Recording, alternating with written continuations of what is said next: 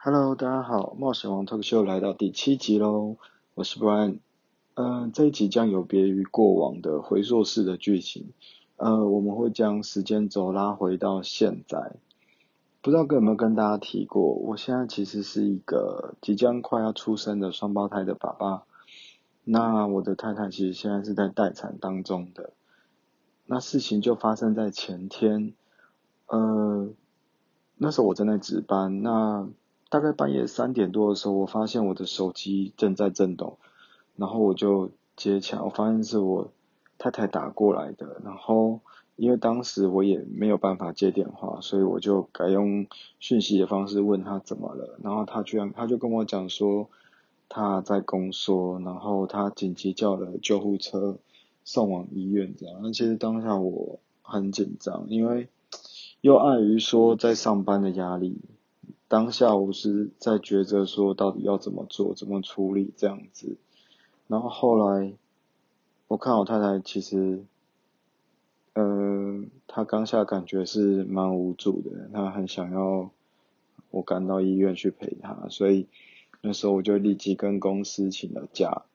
那我就赶快从公司开往医院吧。原本可能要开将近一个小时，我记得我那时候。开了半个多小时我就到了吧，因为那时候可能也是凌晨，没有什么车。那赶到医院之后，因为他这一次他是被安排在产房，就是有别于过往，他是直接被送往产房，然后我就赶到五楼的产房去，然后一去就刚好遇到医生正在照超音波，然后我看到超音波上。呃，卡拉木就就是我的双胞胎宝宝都看起来是还 OK，就是诶都还在动，心跳也都还有这样子。那其实当下我就比较放心一点点。可是呃，可是当时在照的，就是在使用 X 光的这个医生，这个超音波的医生。其实让我觉得呃有点不放心，因为我觉得他的技术好像有点欠佳吧。虽然我不知道他到底是什么等级的医生，但是我那时候发现，诶，他怎么会连子宫颈都感觉好像不太会照？因为他并不是用仪器去判断，而是用手自己用手的比例去判断，然后只是大概跟我们讲一下说，哦，看起来子宫颈长度还蛮长的，应该。没有什么问题这样子，然后就一直想要催促我去办住院啊，什么什么之类的。但当下我其实 care 的是妈妈的安全，宝宝的安全这样，所以当下其实我感受是不太好的，因为我一直处在不确定的状态。那直到后来我老婆的产检的医生过来确定之后，我才比较放心下来这样，然后。由于半夜其实没什么人的，所以办住院就必须要跑到急诊那个地方去办这样。然后当下因为我选的是就是比较好的病房，就是我们要求是单人房，可是因为呃原本楼层的病房它病房数不够，所以我们就还是得先暂时留在产房。虽然说产房它也是单人房，但就是小间了一点这样子。那这也是我们第一次待在产房。其实产房感觉来上来讲，可能是这间医院它是新的医院，所以其实设备什么都是蛮好的。我觉得它的硬体设备真的没有话讲，就是很新，而且你会觉得很干净这样子。然后包括浴室，你很少见的是浴室居然可以做到干湿分离，我觉得这是我蛮喜欢的一个点这样子。然后连马桶都是免治的。对，虽然说免治马桶对我来讲还好，但是我觉得最起码就是医院愿意在这个方面去用心，这样我这是我觉得还蛮不错的。然后因为我们那间是产房，所以它的设备会多了一些像照光的设备，然后甚至是一些呃诊断那个妈妈宫缩的设备，甚至是一些。要生宝宝的设备都在里面，这样子，所以它相对是比较小间的。可是，呃，我觉得隐秘性比较高，因为如果你要进产房的话，必须还是要经过护理站开门才可以进来。所以我就想，比比起相对一般的住院病房来说，呃，那个隐私的部分会照顾的比较好，这样子。那那个时候，因为我太太需要安胎，那我就跟医生讲说，因为我们前两次其实已经有住院的经验，那我大概都知道说，哦，我们要打的施打药物是什么。然后医生就跟我们说，哎，那个药物很贵啊，因为那个药物一包好像要四千多块这样子。我就跟医生讲说，没有关系，最重要是宝宝的健康。所以，我们光是施打那个安胎药物，到现在住院已经第三天，我们已经打了七包了。所以其实相对来讲，其实花费是蛮惊人的。所以我会建议大家，如果嗯平常如果有就是你的经济有有空暇之余的话，还是建议保一些保险，不管是医疗险啊、意外险等等的。这个在遇到紧急事情发生的时候，你们会比较好去处理这样子。那因为还记得那时候我说是半夜嘛，所以其实整个过程处理下来，我们都很累了。大概到五点多，我跟太太就累累在病累倒在病房，我们俩就开始睡觉，直到早上睡到。八点多吧，我记得是睡到八点多，然后那时候因为当天我们其实还有其他的事情要处理，那我就先买个早餐给我太太吃，吃完之后我就。先出发回去处理东西、处理事情这样子。一方面是我得回去拿待产包，那什么所谓的待产包就是，呃，我们随时准备好，就是如果要来医院的话，我们拖着一个行李箱就可以走了。啊，那是因为这次事情太紧急了，所以我老婆也没有把待产包拖过来，所以我就得回去拿，甚至是补充一些待产待产包需要的物品啊等等之类的。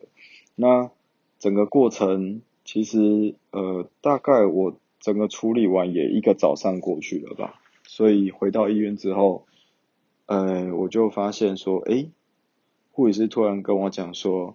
诶，接下来你可能要帮你太太处理一些，不管是她大小便啊的清洁，还是说，呃，她的洗澡啊什么的，可能就要轮到家属来处理这样子，这也是我第一次。就是在医院照顾人吧，以前我都没有这样的经验，所以那时候比较资深的护理师就教我怎么样做那个会阴冲洗，他就必须要拿一个一个长得很像小水壶的东西，然后你还不可以装生水哦，你一定要去装那种饮饮水机煮开的水，然后水温大概要在三十度左右，就是不可以太热，也不可以太冷这样子。然后来之后，他会给你一个那种巨大的棉签，就是它是那种比较大型的。然后当呃产妇她就是大小便完毕之后，你就要开始用清水由上往下，然后那个棉签就是也是由上往下，帮她从外阴部啊、内阴啊、大阴唇、小阴唇这样子，然后帮她清洁干净，然后。清完之后，你把棉签丢掉之后，你才能把那个便盆就是拿离开这样子。所以一开始其实我很不熟练，我甚至把所有的棉签都都掉下去沾到尿了。所以我也是第一次就是徒手去拿别人的尿尿的东西这样子。对，但是毕竟是自己老婆嘛，所以做久了就习惯了这样。只是说。因为可能不躺床的关系，或者是说生病的关系，就是，哎，产妇其实是蛮频尿的，所以你就会做这个动作，一天可能会超过十次以上。对，这是我没有想到的这样子。那我也开始就是哦，原来造福员的工作这么辛苦，也难怪他们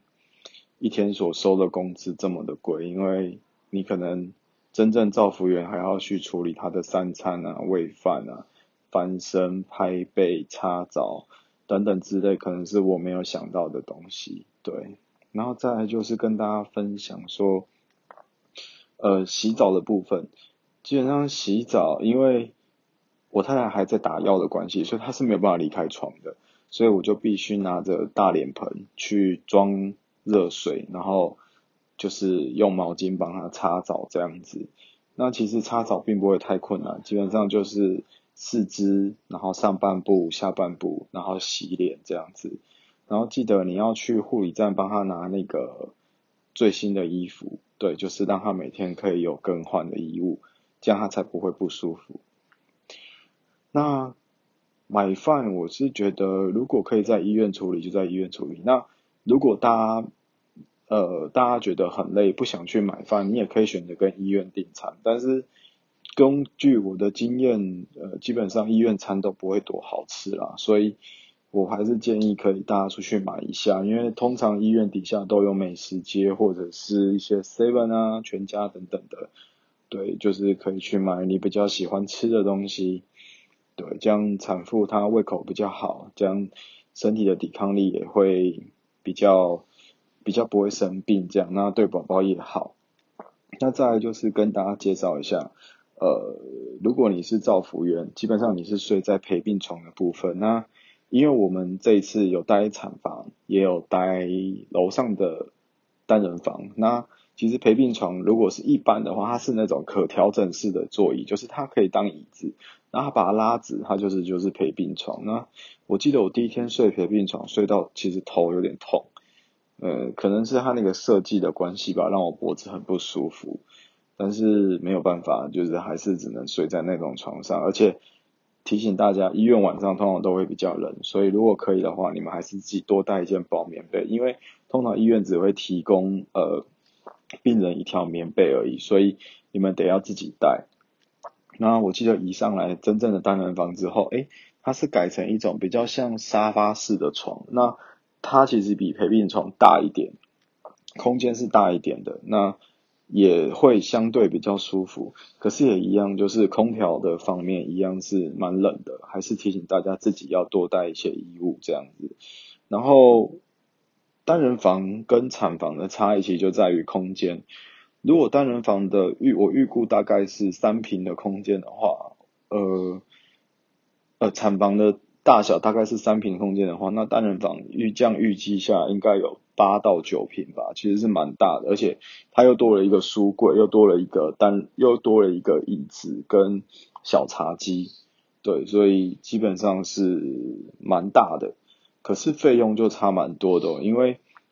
病房它是属于健保房。所以基本上你是不用花太什么钱的。可是如果是单人房，你好像要自己再自付额多付三千多块左右。所以这个大家可以去参考一下。不过因为我顾虑到就是呃我太太她睡觉的安宁啊，还有那种隐私性，所以基本上我是还是都会选择单人房，就是让她好舒舒服服的睡觉这样子。但呃我这间医院比较特别，它只有单人跟三人房，所以大家可以去比较看看，因为有些医院是有双人房的。那如果经济许可的话，其实可以选择双人房也 OK 这样子。